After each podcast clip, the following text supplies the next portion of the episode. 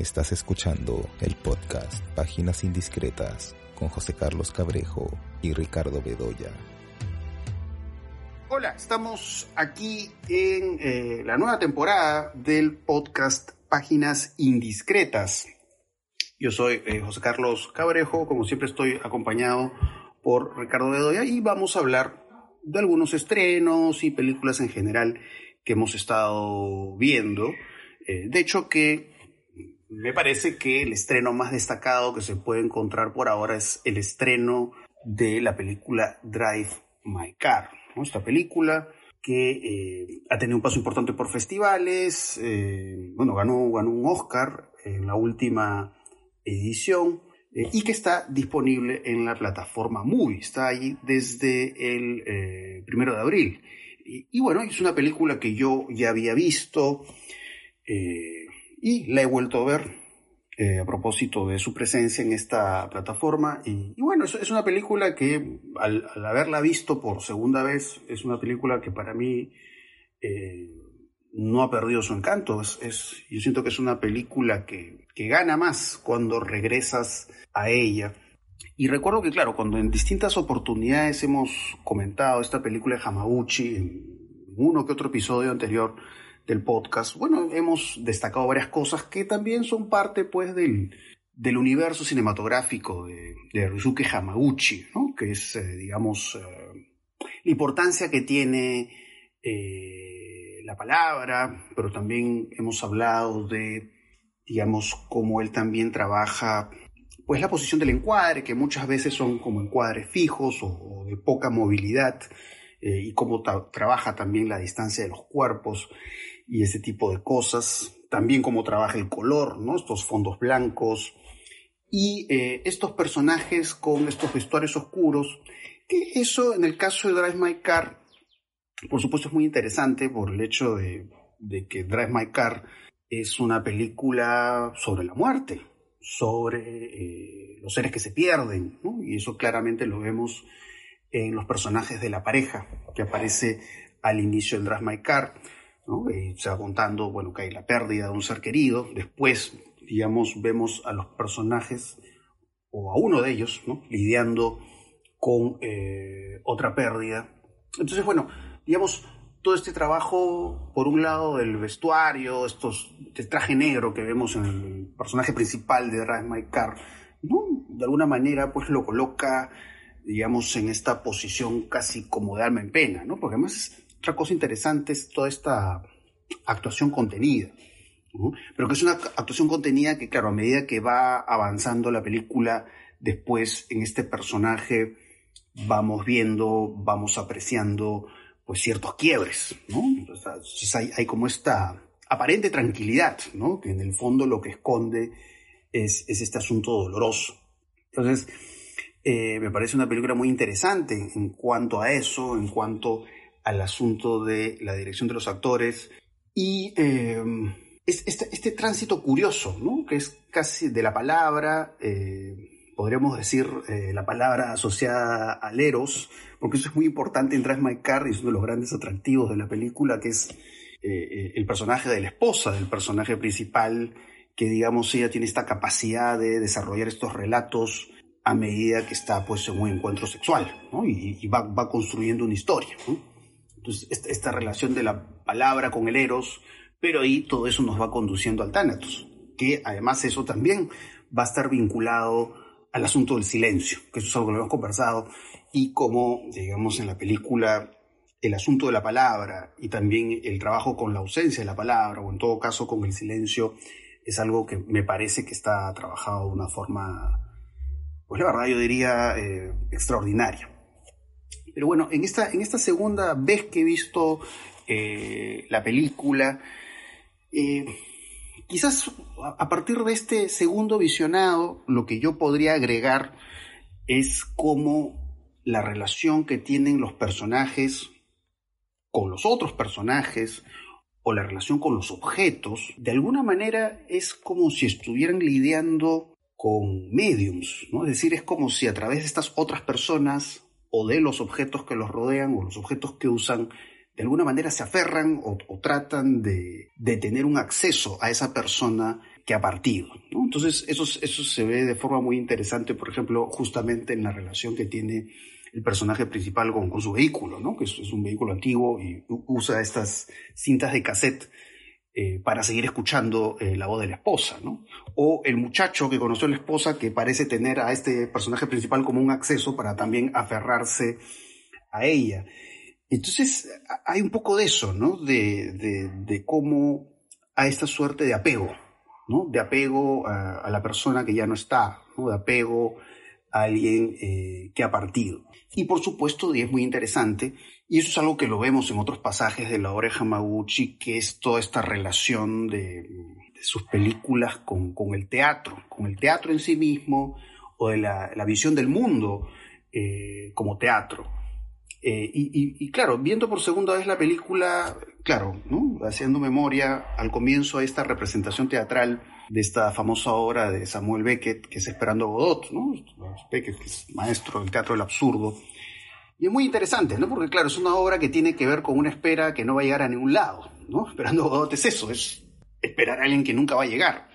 Eh, y entonces eso tiene una conexión muy interesante con lo que vamos a ir viendo en la película, porque al final tiene que ver con eso, con, la relación que tenemos con eh, los seres queridos que han partido y que no vamos a volver a verlos.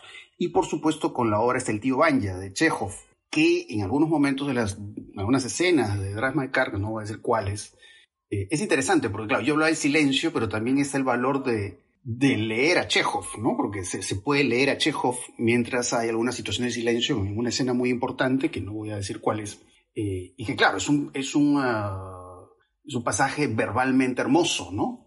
Y es hermoso además como Hamaguchi pues lo conecta con el silencio. Entonces es, es, una película que se enriquece mucho viéndola por segunda vez, ¿no?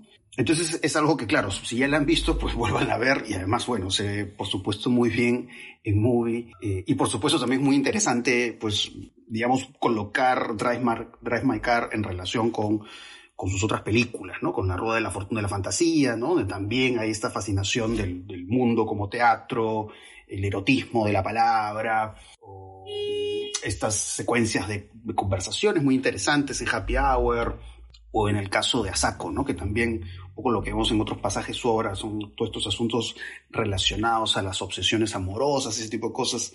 Y como te, lo comentaba justo antes de, de, grabar el podcast, ¿no? Que Asako, para mí como el, vértigo de Hamaguchi, ¿no? Todo este asunto del doble, de la obsesión amorosa y el asunto de la representación, que es clave en vértigo, pero la idea de la representación eh, creo que es muy importante en la obra de Hamaguchi. Pero bueno, esas son algunas de las cosas que inicialmente quería decir eh, sobre eh, Draft My Car. Pero bueno, a ver, retomemos el asunto de Draft My Car, Ricardo, a ver qué puedes decir al respecto. Sobre Draft My Car y sobre Hamaguchi en general, por supuesto, ¿no? Empiezo confesando que a mí me gusta más que Drive Car, me gusta más La Rueda de la Fortuna de Fantasía, ¿no? Parece una película, no sé, me genera más, eh, no sé, más entusiasmo, sobre todo el, episodio central y el último, ¿no? Ahora, pero también Drive Car es una película notable, claro. La palabra sí es importante, por supuesto, muy importante, ¿no? Yo creo que es en general la comunicación, ¿no? La necesidad de comunicar, ¿no? Eh, y esa necesidad de comunicar claro, por supuesto que está canalizada por la palabra, pero se extiende ¿no? a otro tipo de, de formas de hacer el contacto con el otro. Por ejemplo, la palabra, claro, a través de la diversidad de lenguas, ¿no? Y como hay una diversidad de lenguas, hay necesidad también de interpretarlas o representarlas o traducirlas. Y claro, el texto de Chekhov, por ejemplo, es eh, representado en japonés, es representado en coreano, pero también en el lenguaje de signos. Eh, y, luego hay eh, estos discursos, digamos, silenciosos, si es que no, aunque suene paradójico, ¿no?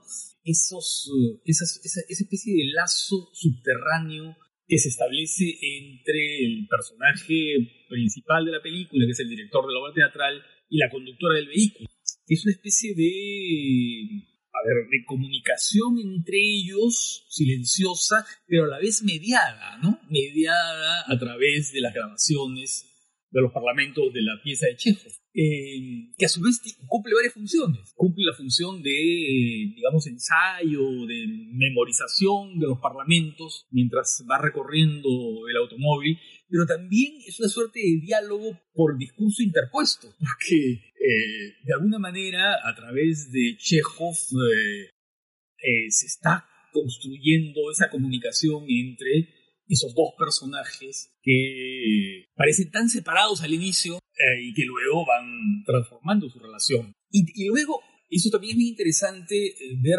qué cosa hay en todos estos elementos comunicativos, ¿no? Porque está el pesar, esa idea de la muerte que tú has eh, mencionado, hay una serie de hechos dolorosos que van encontrando sentidos cuando se va liberando esas posibilidades de comunicación, cuando el personaje narra en el interior del auto lo que le pasó años antes, ¿no? No quiero decir más. Y eso está vinculado a su vez con la comunicación que este personaje tiene con los actores y con el respeto que tiene con la condición de cada uno de ellos. Y ese es otro asunto de la película, ¿no? Creo que en Hamaguchi es fundamental. Que es fundamental como en otros eh, cineastas de la palabra, como también en Romero que son cineastas de la palabra dicha, de la palabra bella, ¿no? de, la, de, la, entonación, y, pero también son cineastas del cuerpo. Eh, son cineastas que tienen una atención especial por las posiciones, por las posturas, por los gestos, por la sensualidad incluso de los cuerpos. Eh, bueno, eso queda muy claro en Romero, por ejemplo, cuando va observando a sus, a sus personajes, personajes que están digamos, en espacios veraniegos, ¿no? Y que, van, y que tienen una especie de, no sé, se relaciona a partir de la belleza física, ¿no? De, la sensualidad del gesto, uh, en fin. Y aquí es a partir de qué? A partir de la expectación el personaje del director teatral siempre está en ese gesto de permanente observación. Hay como una especie de, no sé, pues de reticencia pudorosa, ¿no? Que es la que le hace reaccionar de tal manera ante el descubrimiento de su esposa con el otro hombre, ¿no? Y luego, eh, por supuesto, ese mismo, ese mismo pudor y esa misma cercanía progresiva que va estableciendo con la conductora del carro.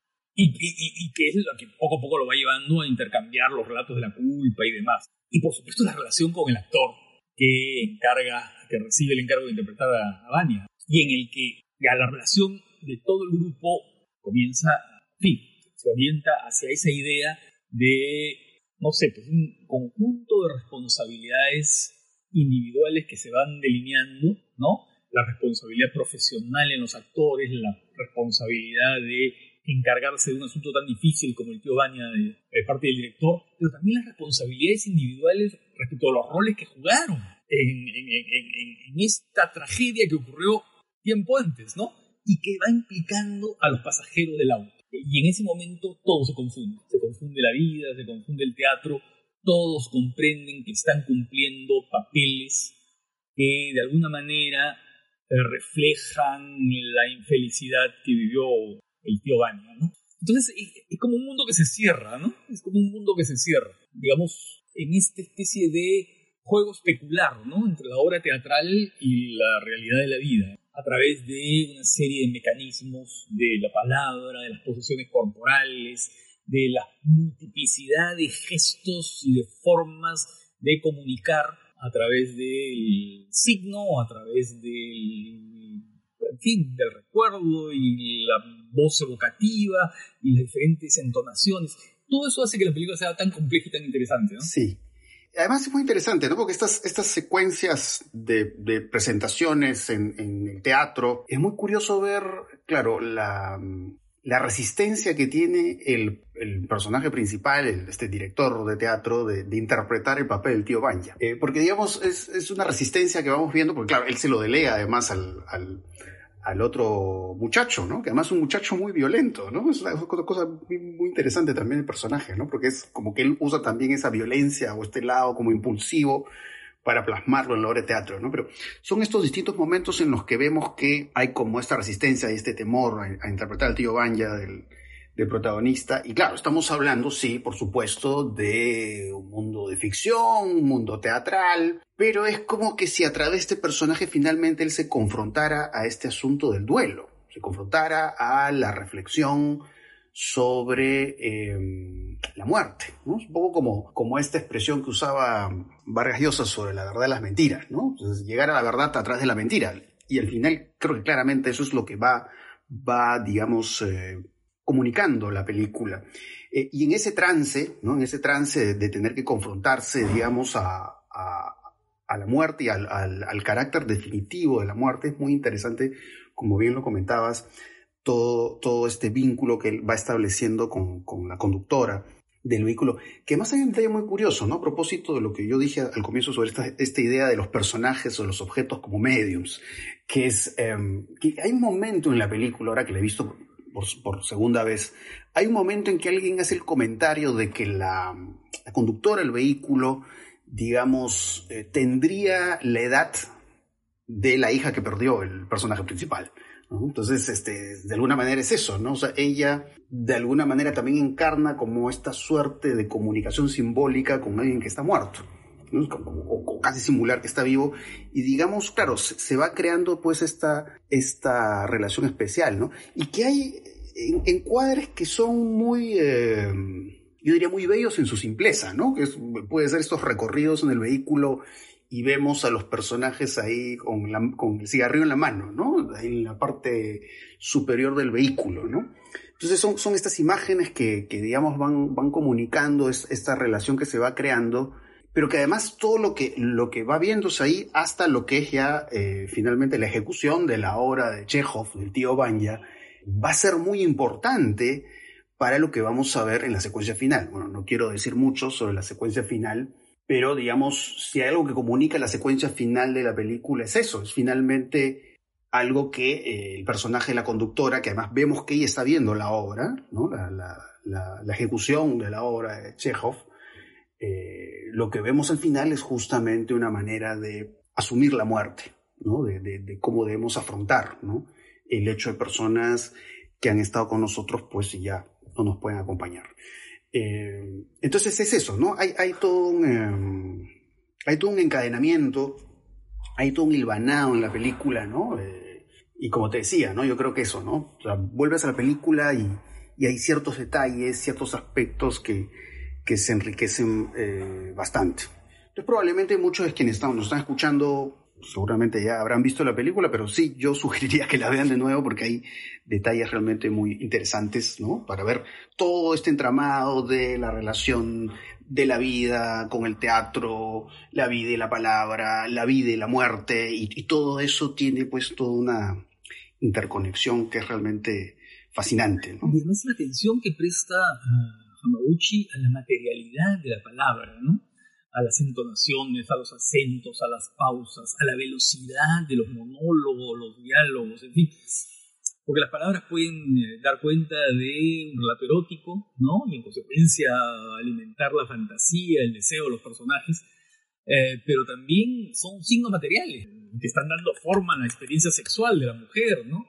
O, por ejemplo, o también pueden ser como apelaciones que quedan como en suspenso esa conversación, por ejemplo, que la esposa del protagonista le dice que quiere tener con él, pero que nunca se realiza. Y luego también son herramientas de trabajo, las palabras, porque eh, son las, digamos, eh, los instrumentos que se van a usar para la representación teatral, o los estímulos que están inspirando la escritura de los guiones, ¿no? Eh, y lo que te permite recordar la memoria de los muertos, de la esposa, de la hija, ¿no? De los seres queridos, en fin.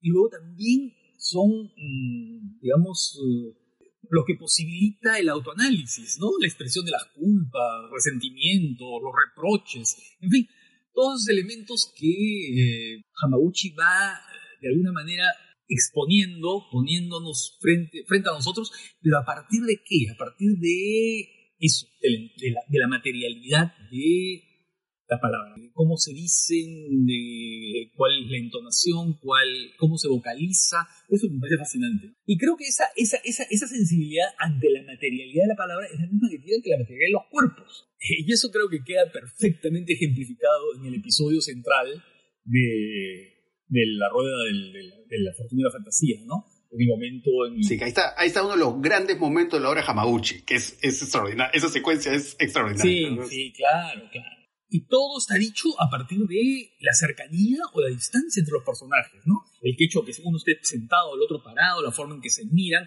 la forma en que ella se acerca y se sienta, la forma en que los dos están sentados, la proximidad, todo eso eh, le da una fuerza a la situación que es la fuerza que de alguna manera eh, complementa lo que la palabra está diciendo, ¿no? Sí, y la sugerencia, ¿no? Porque claro, eh, digamos, la, palabra en Hamaguchi dice muchas cosas, vamos a decir, no, no, no voy a decir la palabra explícito, digamos, comunica cosas importantes, ¿no? A veces los personajes pueden confesarse, pueden, digamos, abrirse ante otros personajes, que eso se ve de manera fantástica, toda esta secuencia por la nieve, ¿no? Cuando van en la búsqueda donde hace muchos años vivió la conductora del vehículo, pero digamos también lo que la palabra sugiere, porque hay esta secuencia que es fantástica, entre otras secuencias fantásticas que están en Drive My Car, que es la secuencia en la que, em, digamos, este director de teatro está frente a frente al muchacho, ¿no? El, el muchacho que está en su obra, este muchacho violento, y cómo a través del, relato, porque además él, como, como ya lo hemos comentado, él conoció a la, esposa,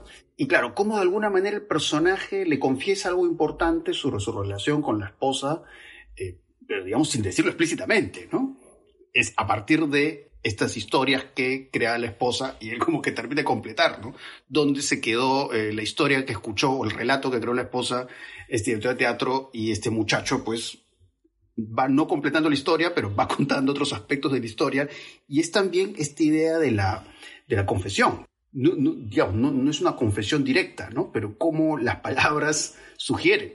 Entonces es eso, ¿no? Hay, hay, hay todo este componente pues sumamente complejo con, con lo verbal en Hamaguchi, ¿no? En complemento con la imagen o lo que se sugiere y ese tipo de cosas, ¿no? Pero realmente sorprende, ¿no? Porque son como varios momentos de la película que es como que, las recuerdo pues con una, con una gran fuerza, ¿no? Y, también la sugerencia en los finales, ¿no? Porque es, eh, también el, final de My Car no es explícito, ¿no? Deja las cosas abiertas, aunque abiertas de tal forma que tú puedes intuir qué ha pasado, ¿no? No lo voy a decir tal porque obviamente eso sería un spoiler, pero es como el, el, final que vemos, por ejemplo, en Asako. En Asako también es un final abierto, pero digamos las imágenes, las palabras, tiene suficientemente, las suficientes características para comunicarte qué cosa es finalmente lo que pasaría con estos personajes. Entonces, nada, ¿no? Creo que es, un, es una película y es una película que nos lleva a una obra que eh, siempre nos puede decir cosas muy, muy interesantes. ¿no? Y, para mí, por supuesto, siempre es interesante eh, hablar de películas en las que uno tiene el, el, gusto de volver, ¿no? de volver y encontrar detalles conexiones también con las otras películas de Hamaguchi, o conexiones, por supuesto, con otros directores, como el que tú mencionaste, que es eh, Romer, ¿no? Romer obviamente es clave en la cuestión de la palabra, de la vinculación de la palabra con lo romántico. Y claro, por momentos, claro, eh, un poco a veces también, claro, es por un lado Romer, y por otro lado también, claro, ¿no? En el cine Hamaguchi eh, muchas veces opta por encuadres fijos, y claro, por momentos me hacen recordar a Osu, ¿no? y, un poco me hacen un poco llevar a, un poquito cierta cercanía a Juan Sansó, que también poco tiene esas fijaciones, ¿no? Osu, Romer, ¿no? Aunque obviamente bajo otras claves. Hay, una, hay un zoom, ¿no? En, el primer episodio de La Rueda de la Fortuna y la Fantasía, ¿no? Cuando están en el, sí. en el restaurante, de pronto hay un zoom súbito, ¿no? Sí. Que recuerda a Hong Sansu, ¿no? Que recuerda a esos zooms de Hong Sansu, que son esas marcas eh, marcas que Gon Sanso hace en todas sus películas. Y que tienen muchos sentidos en realidad, ¿no? Porque no solamente es el sentido de un acercamiento brusco de, la, ¿no? no de la cámara, porque en realidad es un, zoom, en realidad es una ampliación de la imagen, ¿no? Pero que hay, claro, como una especie de, de elemento de subjetividad de pronto expuesta de modo brusco o de paso de Hong Sanso a otro nivel de realidad, ¿no? En siempre hay diferentes niveles de la realidad. Eh, Hamaguchi va en otra vía, ¿no? Va, es, mucho más, eh, en ese sentido, mucho más terso en su linealidad. Claro. Y este, claro, estoy recordando algunas imágenes, algunas secuencias de, de Asako, Happy Hour, ¿no? Que son estas imágenes que también me hicieron recordar a Hong de personajes en cuadre fijo, personajes comiendo, bebiendo y hablando conversando, conversando conversando. Eso también me, hizo pensar en Hong Sanso. Eh, Ese grupo de amigas de Happy Hour, ¿no? Sí, sí, sí, sí. Que van a la naturaleza, además, a mirar la naturaleza desde arriba, ¿no? Ahí empieza la película, Sí, sí, sí, sí, Y claro, que me hace recordar un poco a Hong Sanso cuando, ¿no? ven, ven las imágenes de, del volcán, de los cerros, de una serie de cosas, ¿no? En las películas de Hong Sí. Pero en fin, o- o, eh, habría que hablar de Hong Sang-soo cuando apenas se pueda ver una película por acá, Sí, ¿no? sí, sí, sí. Sí, también es, es otro director sobre el cual se pueden decir varias cosas. Esto, Sang-soo es un mundo, porque además tiene muchísimas más películas que, que Hamaguchi, ¿no? Hace dos películas al año. Sí, sí, yo he, he perdido la cuenta de la cantidad de películas que tiene Hong Sang-soo. Sí, sí, Sí. Bueno, hemos hablado bastante de Drive My Car, de Hamaguchi, eh, y bueno, podríamos hablar, aunque sea brevemente, de algunos otros estrenos que hemos visto. ¿no? No- Nos hemos ido de largo con Drive My Car porque creo que es una película y un director que lo merecen, que realmente es, es- es algo de lo más atractivo hablando de estrenos, ¿no? específicamente un estreno en una plataforma streaming como Movie. Ojalá la podamos ver en pantalla grande, ojalá. Sí, sí, la verdad me encantaría verla por, por tercera vez en pantalla grande. Es, es un sueño ahí que tengo, de disfrutarla de esa manera. Eh, porque claro, hay, hay interesante ver en pantalla grande tanto esta espacialidad cerrada, los personajes en sus tránsitos en el vehículo, pero también eh, la relación con el mar, que es otra cosa muy curiosa en Hamaguchi, ¿no? Esta, esta imagen en Drive My Car del, del director de teatro conversando con el autor del vehículo y el mar atrás. Eh, que, un poco el, asunto del agua aparece también por ahí en otros pasajes de Hamaguchi. En el final de Asako, por ejemplo, ¿no? Y también, ¿no? Además, en este momento así tenso, ¿no? De reencuentro unos personajes que han pasado por situaciones sumamente complicadas y todo eso. Pero sí, se- sería fantástico verla en pantalla grande. Espero que así sea, que se pueda ver, aunque sea en algunas fechas en pantalla grande, Drive My Car. Eh, pero bueno, eh, sobre estrenos, eh, yo vi esta película protagonizada eh, por Joaquín Phoenix, que es Come On, Come On. Bueno, la verdad que no me gustó mucho la película, no voy a decir que es mala, no, no me agradó mucho. Me parece que es una película... Estamos de acuerdo. A ver, acuerdo. sí, me- a ver, ¿qué puedo decir sobre Common Common? Es una película que se esfuerza mucho, demasiado diría yo, en ser muy eh, simpática. Eh, eh, tener unos personajes que sí tienen, tienen, digamos, tienen un lado simpático, tanto el personaje de Jo- Joaquín Phoenix como el niño, que es como es su sobrino. Su sobrino, y claro, van pasando por una serie de, de ocurrencias. eh, son personajes que sí, que caen muy bien, pero no sé, siento que es una película que le faltan claroscuros, le faltan quiebres, eh, le, le falta, digamos, al- alguna tensión, ¿no? claro, algo que lo saque de esa zona de confort en la que están los personajes. Eh, y, claro, al final cuando vi esa fotografía muy bonita en blanco y negro, también sentí que, bueno, sí, qué bonita foto, pero no creo que varíe mucho si la película es a colores o en blanco y negro. O sea, y por momentos también sentí que la música por momentos funciona, pero por otro también se siente como algo un poco postizo.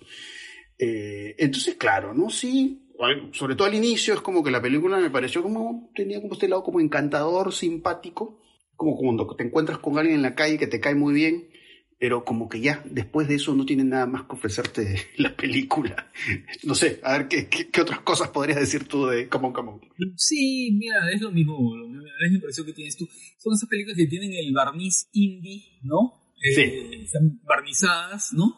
Eh, que tiene todos los elementos muy bien acomodados, desde el blanco y negro, ¿no? Muy cuidadoso, ¿no? Muy bonito, entre comillas, ¿no? Hasta estos personajes en los que todos parecen estar recitando este, un manual de, ¿no? un manual del, del buen vivir, ¿no? Eh, todos además eh, hablando con el mismo estilo, ¿no? Niños y grandes, este, no sé, todos parecen profesores de filosofía. Iba a decir Sí. profesores de semiótica, pero... pero, dije, mejor no, mejor no. ¿No? Especie ¿no? Todos están como uniformados en la, ¿no? En la, en la inteligencia emocional suficiente como para poder darnos lecciones de vida, ¿no? Sí, pues todo se siente muy programado, ¿no? Muy pro- programado, calculado. Sí, calculadísimo, ¿no? Ya, la verdad, la mitad de la película yo ya estaba ya en plan, ¿en qué momento acaba esto, no? Porque dije Claro, ya... porque además se extiende, más de se, lo se mismo, dilata ¿no? y se dilata y se dilata Sí, y está en lo sí, mismo. sí, ¿Cómo sí, sale sí, lo- sí, sí. ¿no? Ah, y, y, y tú sabes que yo pensaba en una película en la que también se habla de la relación entre el tío y el sobrino y que es eh, muy buena, que es una película también independiente americana, que es Puedes contar conmigo, esta película de, del director de Manchester frente al mar, de Kenneth Lonergan, ¿no? De Kenneth Lonergan. Sí, sí, sí. sí. Eh, y que es una película interesantísima, ¿no? Interesantísima. Eh, sobre justamente eso, ¿no? La relación entre un, un tío un poco así eh, zafado, ¿no? Con el, con el sobrino, ¿no? y la relación tensa con la madre, la relación, en fin, ah, digamos. Sí, pero acá no hay tensión. No, aquí no hay, acá no hay tensión. es una acumulación de eventos graciosos y simpáticos y ya. ¿no? sí, no, nada, ¿no? No hay tensión, no hay nada. No, sí, a mí me parece una película inflada, ¿no? Sí. Sí. No, la verdad que no interesó para nada. Sí. Este, bueno, ¿qué más he visto? Bueno, quería comentar brevemente una película que vi en Netflix, que es una película que se llama Metal Lords, que es como una película tipo tipo coming of age, ¿no? Unos chicos, ¿no? unos adolescentes, ¿no? Y uno de estos tiene un amor por el, bueno, dos en particular, uno más que el otro, tiene un amor por el heavy metal, ¿no? Esta música pesada. Eh, la vi por eso, porque es un género que a mí me gusta mucho eh, y he visto muchas películas de ese tipo, ¿no? De películas dedicadas al heavy metal eh, y de lo que he podido ver de películas sobre heavy metal, esta película debe ser de, la que, de las que menos me ha gustado. Con esto no estoy diciendo que es una película mala, es una película, digamos, correcta, está, cumple con lo mínimo, está bien actuada, mm, los personajes tienen cierto carisma, pero todo es muy predecible. Eh, tiene algunas cosas que me hicieron recordar esta película que es mucho mejor, que es Escuela de Rock de Richard, Richard Linklater. Eh, tiene algo de eso, ¿no? Sientes un poco que está copiando un poco algo de la narrativa de ahí y medio que ya el final te lo hueles, ¿no? Además, como en Escuela de Rock hacia el final hay un concurso de música. Eh, entonces, claro, ¿no? Eh, es, es, una película muy, muy correctita, es una película muy predecible de fórmula, podríamos decir. Eh, y en muchas de las películas que yo he visto dedicadas al heavy metal, más bien lo que he visto es que son películas que se desmelenan y se alocan. Entonces eso me parece más atractivo, ¿no? Eh, estoy acordando de algunas películas. Hay una película de los años 80, una película se llama Trick or Treat. Eh, que es un tipo que a través de la electricidad se, se comunica con un guitarrista, y hay como una suerte pacto fáustico.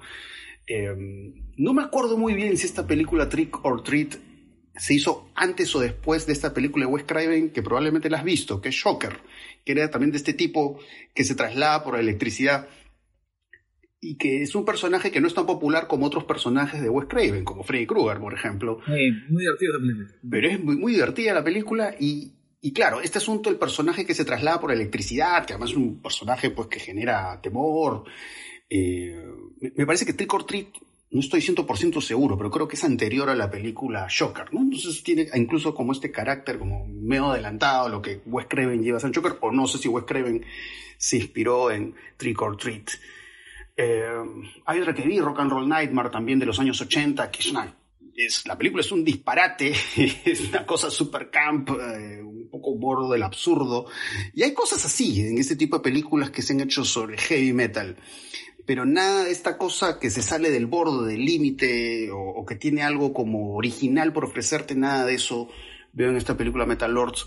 Aunque eh, sí, pues hay referencias, hay cameos de músicos importantes de heavy metal, ahí aparecen músicos de estas bandas tipo Metallica, Judas Priest, Anthrax. Eh, entonces sí, tiene, para un amante del género sí le pueden encontrar la gracia por las referencias eh, que hay ahí, que están como, son como guiños, eh, pero nada más, ¿no? No, hay nada más.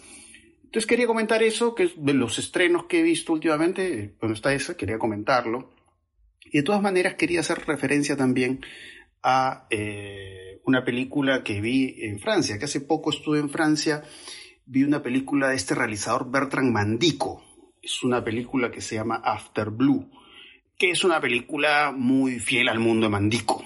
Por cierto, eh, varios de los cortometrajes de Bertrand Mandico, este realizador francés, están en la plataforma Movie. que son pues cortometrajes muy raros y extraños y extravagantes, ¿no? Es un director que mezcla mezcla referencias al cine de explotación, a la nueva carne de David Cronenberg, eh, cine pornográfico, y, hace unas mezclas que además son mezclas muy estilizadas, es un tipo muy preocupado en la forma, ¿no? En un lado diría hasta camp incluso, pero hecho con, con, con, gusto y descaro, ¿no? Es un personaje muy curioso, Mantico, porque claro, es como mezcla de pronto estas referencias a, obras de realizadores muy prestigiosos pues con un cine más marginal, ¿no? Encuentras pues inspiración en las películas estas de Joe D'Amato, estas películas eróticas que hacía. Y, hay pues un lado muy, em, muy placentero, gozoso, hedonista en el cine mandico, y eso claramente se ven en estos cortos que pueden encontrar en Movie, eh, cortos como por ejemplo Apocalypse After, eh, que además aparece como una máquina de arcade, ¿no? Que tiene como una vagina. y, así tipo la nueva carne, ¿no? Alguien mete la mano ahí y, claro, ¿no? Todas estas imágenes psicodélicas con esta dimensión muy, muy gozosa de los personajes, muy, hedonista, podríamos decir.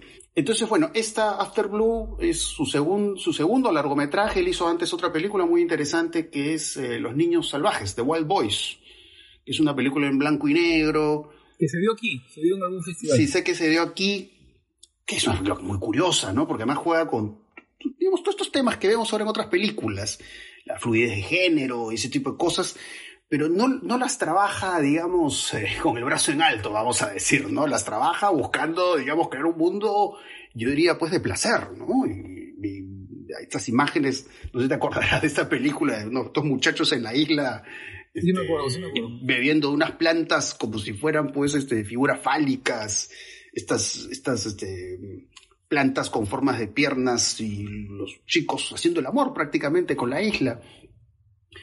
Y, toda esta estética, pues que claro, ¿no? También me hizo recordar mucho menos esa película a, a Ser en Conducta de Jean Vigo. Hay cosas así, ¿no? Se mezcla tipos de cine, vamos a ser muy diferentes. No blasfemes, no blasfemes, no, no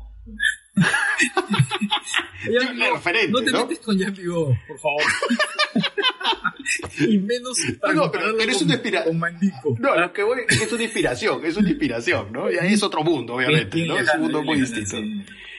Eh, y bueno, y esta película, After Blue, es un, um, es un acid western, ¿no? Es un western psicodélico, eh, un mundo en el que los hombres han desaparecido ¿no? Casi parece argumento de estas películas, eh, estas películas pornográficas que hacía este director que se llama Stephen Sayadian, ¿no? Tipo Café Flesh, ¿no? También habla de un apocalipsis que genera un problema de personas que no pueden tener sexo, ¿no? Acá es un apocalipsis que desaparece a los hombres, es un mundo habitado por mujeres, y bueno, te cuenta pues un western, pues, eh, y, pero claro, como es un western que al final es conducido a eso, ¿no? Personajes que que no pueden con el deseo, ¿no? El deseo sexual que los sobrepasa, los sobrepasa, los manipula, eh, los tiene presos ahí, ¿no? Entonces es una película eh, de interés, ¿no? Pero bueno, no sé cuáles, bueno, cuáles habrán sido tus impresiones de The Wild Boys, ¿no? Su, su largo anterior. Mira, no, no tengo muy eh, claro, digamos que, digamos, tal vez mi, mi memoria lo ha bloqueado no, le tengo mucha simpatía, en verdad, Mandico. ¿ah? No, o sea, no. No, mira, no, no, no tengo mucha paciencia con Mandico. Pero tampoco, en fin, no, no, no te podría dar mayores razones porque, verdad, no, no, no es que me interese demasiado, ¿no? No es que me interese demasiado. No lo tengo muy claro tampoco, ¿no? Entonces, son esos cineastas que, de verdad, no. Son como Gaspar Noé, en fin, y otros que, digamos, no, no me interesan, ¿no? O sea, Claro, Mantico está como en la línea como Jan González, ese tipo de directores. Jan González, ¿no? Por ejemplo, eso. Claro, esa línea. sí, Jan González, la verdad, tampoco me interesa.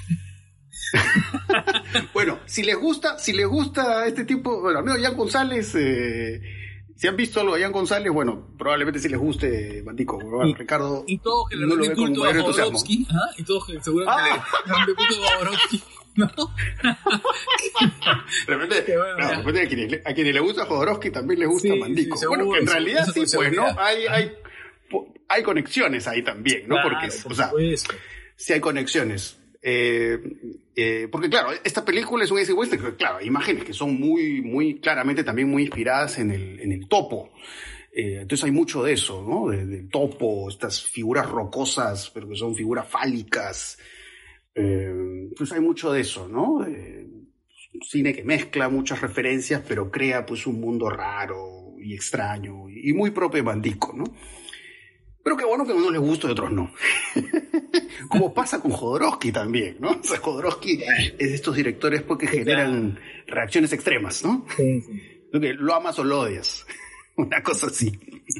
Eh, eh. Tú mencionaste a Linklater, ¿no? A Richard Linklater hablando de Escuela Rock. Ah, de la Escuela sí, Sí, sí, Y hay una película en Netflix de él que es eh, lo más interesante, ¿eh? que es Apolo 10 y medio, ¿no?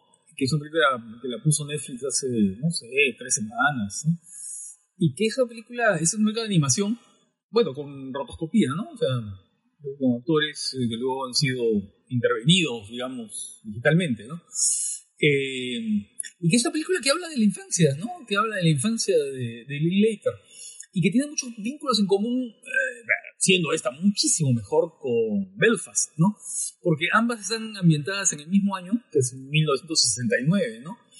Y hay una serie de elementos comunes en la película, además, ¿no? O sea, son dos cineastas, claro, nacidos en el año 60, ¿no? Que tenían nueve años en el año 69 y cada uno, por supuesto, recuerda eh, en el caso de Linklater, Houston, su Houston natal, y en el otro caso, Belfast, en, Irlanda, ¿no? En el caso de Kenneth Branagh. Eh, eh, pero las películas son, solamente en eso se, se, se, encuentran, digamos, en, ¿no? en esa vivencia, digamos, compartida de la infancia en esos años, ¿no?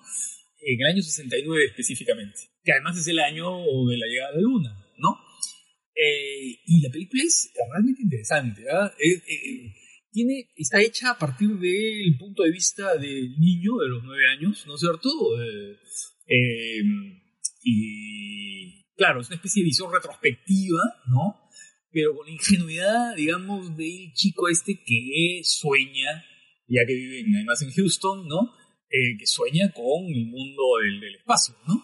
Eh, ¿no? No puedo contar mucho porque hay un dato ahí bien importante, ¿no? Que tiene que ver con la misión Apolo 10. Eh, y que si lo digo, este, hago el, el spoiler, ¿no? Bueno, la academia dice que se debe decir destripe, ¿no? No sé si has, leído eso, ¿no? Que, que, lo correcto para mencionar la palabra spoiler es destripe, ¿no? Eh, o sea, no quiero destripar la película, ¿no? Eh, pero es, es, una película realmente interesante porque va mezclando la vivencia del niño, la memoria del adulto, eh, un recuento sobre los Estados Unidos del año 69, ¿no? Con todos sus movimientos, con todo el, fin, la, la guerra de Vietnam y demás todo por supuesto sin profundizar mucho, ¿no?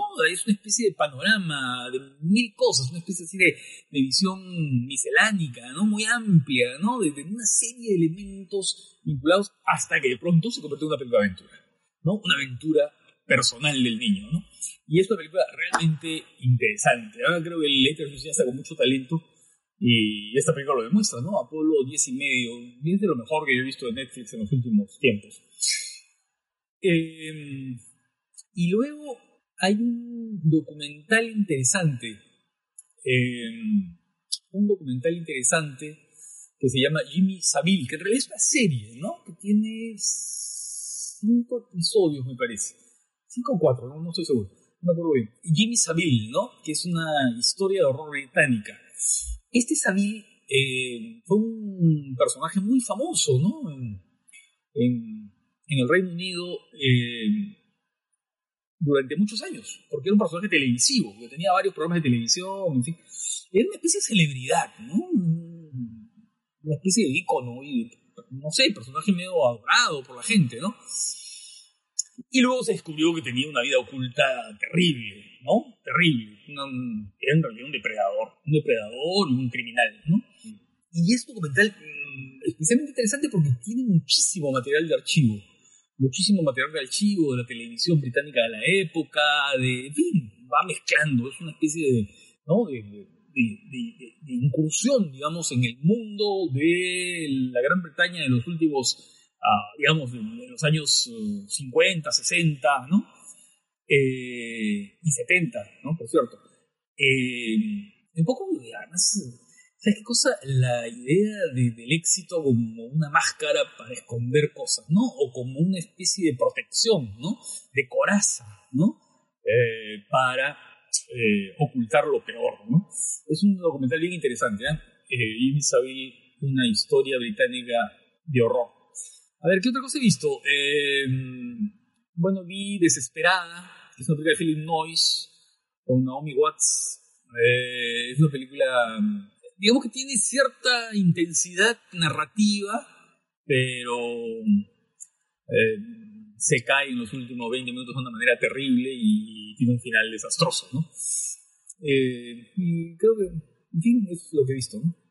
Ah, bueno, vi Animales Fantásticos, ¿no? Los escritos de Dumbledore, eh, que no está mal. Me parece que es de las tres eh, películas de la serie esta de Animales Fantásticos, me parece la más interesante. Sobre todo por la presencia de, los actores, ¿no? Em, por un lado, Matt Mikkelsen, que hace del, malvado, digamos, el villano, ¿no? Y por otro lado, Jude Law. Y los dos están muy bien, ¿no?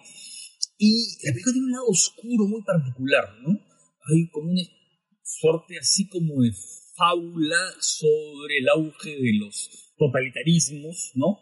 De todos estos movimientos uh, neofascistas, ¿no? Pero llevado al mundo de la lucha entre magos, ¿no? De la lucha entre magos y de la manipulación de los magos y la capacidad que tienen ellos para poder lucir como personajes puros, siendo en realidad unos, unos villanos criminales, ¿no? Y entonces eh, eh, la película es muy interesante en ese sentido, ¿no? Y creo que es una película que tiene. Mm, está más equilibrada que las eh, anteriores, ¿no? Más equilibrada que las anteriores. Y tiene eh, un par de secuencias muy buenas, realmente efectos especiales y con combates y qué sé yo, ¿no? Y la hacen atractiva. Y luego vi una película peruana que es No me digas solterona 2, que es una película, creo, muy fallida, inferior a la primera, inferior a la primera, y, y creo que en fin, el problema está en, la concepción, la concepción de la película misma, la concepción narrativa de la película misma, ¿no? Que es acumulativa, ¿no? Cada escena está como desligada de la que sigue y esa está desligada de la que sigue. Y entonces como una sucesión de sketches, ¿no? Eh, y eso le quita fluencia, le quita fluidez, le quita coherencia, le quita organicidad, digamos, a lo que es una comedia, ¿no? Una comedia que justamente lo que tiene que hacer es tener esa especie de ritmo muy particular, ir enlazando situaciones, ¿no? Que la pueden volver enloquecida o que la pueden, en fin, eh, según el tipo de humor que sea, ¿no? y, ahora, claro, tiene a Patricia Barreto, ¿no? Que es la, que es la protagonista y que es una buena actriz. Es una buena actriz y creo que ella es eh, un poco lo que sostiene lo que se puede, puede sostener de la película, porque está en medio de un grupo de personajes que están dirigidos de una manera muy complaciente, ¿no? Y entonces todo es una especie de cúmulo de guiños, de muecas, de morisquetas, de, digamos, ser cómico haciéndose el gracioso a partir de una gestualidad totalmente exagerada y sobreactuada, ¿no? Y creo que Patricia Barreto ahí mantiene una, una sobriedad que a mí me gustaría verla, por ejemplo, haciendo un papel protagónico una película, sea comedia o sea drama, pero verla haciendo un papel protagónico, ¿no? Eh, y, bueno, y otra cosa que es todo un discurso tipo moraleja y tipo, no sé, pues didáctico sobre la búsqueda de la felicidad, ¿no? Que ya, de verdad, mm, resulta, pues, innecesario, ¿no? Pero en fin, Así es. Sí, yo no, le he visto, yo no le he visto todavía, pero sí he visto la película anterior, que es, que es una película evidentemente hecha, digamos, como se suele decir, al gran público, pero bien hecha en ese sentido. Es decir, eh, sí, sí. bien narrada. El, personaje principal que es muy carismático, además, eh, y claro, por lo que me, comentas, algo de eso sí ha quedado en la secuela, ¿no? Que no le he visto todavía, vuelvo a repetir. Eh, pero nada, bueno, a ver, la veré para dar mis, mis impresiones, ¿no? Pero digamos, de, este cine, digamos, este, destinado a ser muy taquillero, muy exitoso, tengo un buen recuerdo de No me digas solterona. Eh, y de hecho quiero ver esta, esta secuela, ¿no? A ver, qué, qué, opino al respecto. Eh, a propósito del documental de Netflix, solamente quiero mencionar un título que en realidad no es un estreno, porque en realidad se estrenó hace varios meses, pero que, digamos, igual lo sugiero, que es esta película, no sé si la llegaste a ver, que es eh, Asesinato en Times Square. Eh, no sé si la viste, que está en Netflix, eh, que es muy interesante porque es sobre todas estas salas de cine y estos peep shows que habían, este, este llamado 42nd Street, ¿no? Y que es muy interesante porque el documental apunta a decir que en este lugar, en este espacio, pues, digamos, este espacio, este oscuro y sórdido espacio en gran parte cinematográfico, pues dio lugar a que un asesino en serie cometiera, digamos, toda una serie de, crímenes terribles contra prostitutas. Eh, como el, entonces nada, como, el cine, como el cine al que lleva Robert De Niro a Civil Shepard en Taxi Driver. Claro, sí, es, ese, ese tipo de cine. Entonces, eh, eso, ¿no? Es curioso eso, ¿no? Un poco, claro, no, no, no, es un documental que apunta a echarle la culpa a las películas, no, no, va en esa línea. Más bien es el, tipo de ambiente cinematográfico y de shows sexuales que había ahí y que permitió, ¿no? Digamos, de alguna manera le dio sombra a este personaje, pues, para cometer unos crímenes espantosos, ¿no? Estos, este tipo de documentales que hay en Netflix, pues no, no, no, no es que sean notables, pero digamos, tienen un interés, ¿no? Logran ahí. Digamos, son estándar, ¿no? Son muy estándar en su son, tienen, Sí, su lenguaje es bien estándar, pero son igual atractivos. Pero tienen material muy bueno, tienen material de archivo. Sí, el material que tienen es, es buenísimo, sí, sí, sí, sí, buenísimo. Yo solamente ya para terminar. Eh, bueno, quiero comentar algunas películas más bien antiguas que he visto recientemente. Hay una no, que le he visto, le he visto ayer. Es una película que me ha parecido sumamente interesante, que es una película del año 1977, que es The Sentinel. La Sentinela sería la traducción. De los malditos. Eh, la película está del, Probablemente. de la puerta del infierno, que queda en un departamento, en una casa. Sí, claro. Sí, sí. Es un clásico, ¿ah? ¿Esa se estrenó, se estrenó en Lima? Claro, esa película, no? Sentinela de los malditos se llamó. Así se, así se llamó. Sí. Buen dato, porque tenía esa intriga de cómo se llamó en el, Perú, que es una película de Michael Winner. Michael Winner dirigió también estas películas tipo Dead Wish. acción, este, claro. Vengador Anónimo. Vengador Anónimo, claro, con Charles Bronson. Sí, con Charles Bronson, ¿no? Estas películas que eran muy populares en los años 80, estos vigilantes, estos tipos que cobran venganza porque han agredido a su esposa, a su hija, ¿no? Sí, que eh, semifachista, ¿no? Sí, sí, sí, sí, sí, es... Ojo, o, o semi no, ¿ah? Totalmente. de tiempo completo. sí, sí, sí, sí, sí. Sí, sí. Convencidamente fascistas. Pero, eh, bueno, esta película, The Sentinel, como es su título original, me parece una película sumamente atractiva. Eh, es una película este, que trabaja muy bien pues las atmósferas. Eh, no, no, no, sé qué tanto recordarás la película, ¿no? Pero tiene como. Bueno, la vi en el cine Ollanta. Tiene imágenes. La vi en el ¿ah?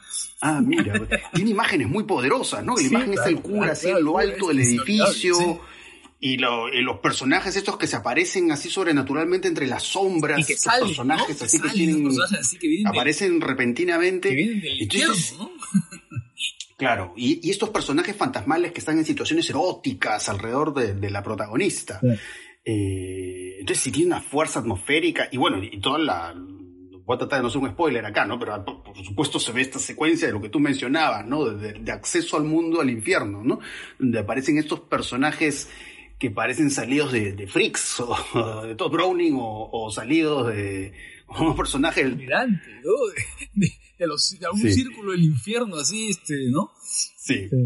sí, sí, Entonces es una película muy atmosférica, de imágenes muy poderosas, que bueno, si no la han visto, véanla, ¿no? O sea, son entusiastas del, del terror, véanla. Y bueno, quería comentar una película más que también la vi en Francia, pero seguramente no se estará disponible en un lado. Es una película de los años 80, de fines de los años 80 de Jess Franco, que es Faceless, ¿no? Que es al igual que esta otra película que tiene Jess Franco, que es, el, creo que en español se le conoce como El terrible doctor Orlov o algo así. Son películas muy inspiradas en Los ojos sin rostro de, de Frank Yu. Eh, que además es una película muy influyente, ¿no? También está la influencia en Almodóvar, en La piel que sí, en Holly Motors, o sea... bueno, está en, en, en, la de en La piel que habito. La piel que habito, sí. Eh, entonces, bueno, esto es, lo vi, en, era en el marco de un ciclo de películas inspiradas en Los Ojos Sin Rostro de, Frank Yu. Y esta película, bueno, el caso de Yes Franco es un caso, un director, me parece muy interesante por que claro, por un lado es este director que algunos lo recuerdan casi como si fuera el Ed Wood español, ¿no? Como si fuera el peor director español, pero en realidad tiene películas muy atractivas, como la del Doctor Orlov, eh, y esta película que a mí me gusta mucho, que creo que es lo mejor que le he visto a Jeff Franco, que es Venus in Furs, que es como su, La Venus de las pieles. Eh, ¿Así se, se, se, llegó a estrenar esa película acá en, en, Perú? Creo que sí, creo que sí se estrenó. Yo, yo la vi después, pero La Venus de las pieles, sí. No, creo que no se estrenó con ese título, ¿eh? se estrenó con otro título, pero, en fin. Que eso es eh, basado en, en Sacar Mason, pues, ¿no? Sí. Es inspirada por eso, ¿no? Sí. Pues, que eso es creo que lo mejor que le he visto a Franco, que es como, para mí es como su, su el, el, vértigo de Franco, ¿no? O el, diría el vértigo del cine explotación, ¿no? Eh, obviamente una clase psicodélica, pero también un poco esta idea de, de la amada, la amada muerta que retorna, ¿no? Hay mucho de eso en, en, esta película de Franco. Pero bueno, hablando de Faceless, que es la película que vi allá, eh, y que creo que pronto va, no sé si ya existe una edición oficial en Blu-ray, pero creo que ya va a salir pronto una nueva versión en Blu-ray de Faceless. No es tan buena como la del Dr. Orlov, que es además una película muy estilizada en su fotografía, en su atmósfera, pero es una película curiosa, ¿no? Porque, digamos, la historia es casi la misma, la, la película de Frank Yu, ¿no? Es, eh, quizás momentos más cómicos, aunque no me queda claro si son cómicos adrede o no. El, el, tipo que va con, con su hermana caminando, me parece una, porque el tipo es un cirujano, el protagonista de Faceless, y se le aparece una mujer que está molesta porque lo ha operado mal y le ha dejado una marca terrible en la cara, ¿no? Entonces le echa ácido al tipo, pero le cae la hermana, ¿no? Entonces, en la onda de los ojos sin rostro, el tipo va secuestrando mujeres para darle una nueva cara a, su hermana, ¿no? Y de ahí vemos una acumulación de imágenes pues insólitas y, muy bizarras, ¿no? Un tipo que es como un cuasimodo que va, acumulando la cabeza de sus víctimas y como que se enamora de ellas, algo así. Eh, entonces es, es raro, es un, es un slasher la película, pero es un slasher totalmente atípico y raro, ¿no? Pero bueno, si les gusta el mundo y es franco tanto sus películas, este, sus mejores películas, como las películas que realmente entran más en la onda del, del trash y el nanar, como dirían algunos, eh, pueden disfrutar la película. Pero bueno, quería hacer esa mención porque es una rareza que vi, en, vi allá en la Cinemateca. Y eso, eso, creo que ya hemos logrado un poco ahí comentar en general. Bueno, hemos hablado bastante de Drive My Car y bueno, algunas cosas que hemos visto eh, últimamente. Así que bueno, ya nos estaremos escuchando en el siguiente episodio. Espero que hayan disfrutado mucho este regreso del podcast Páginas Indiscretas. Eso sería todo. Chao.